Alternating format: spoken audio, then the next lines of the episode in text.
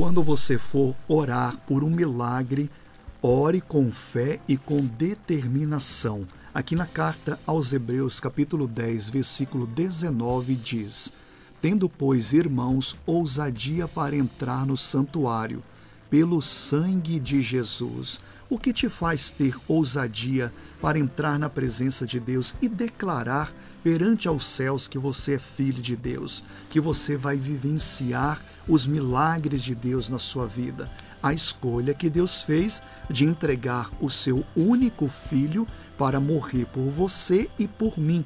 Na cruz do Calvário, ele tomou sobre si todas as nossas dores e nos fez mais do que vencedores. É essa ousadia, é nessa alegria que nós devemos determinar que o milagre sim vai acontecer.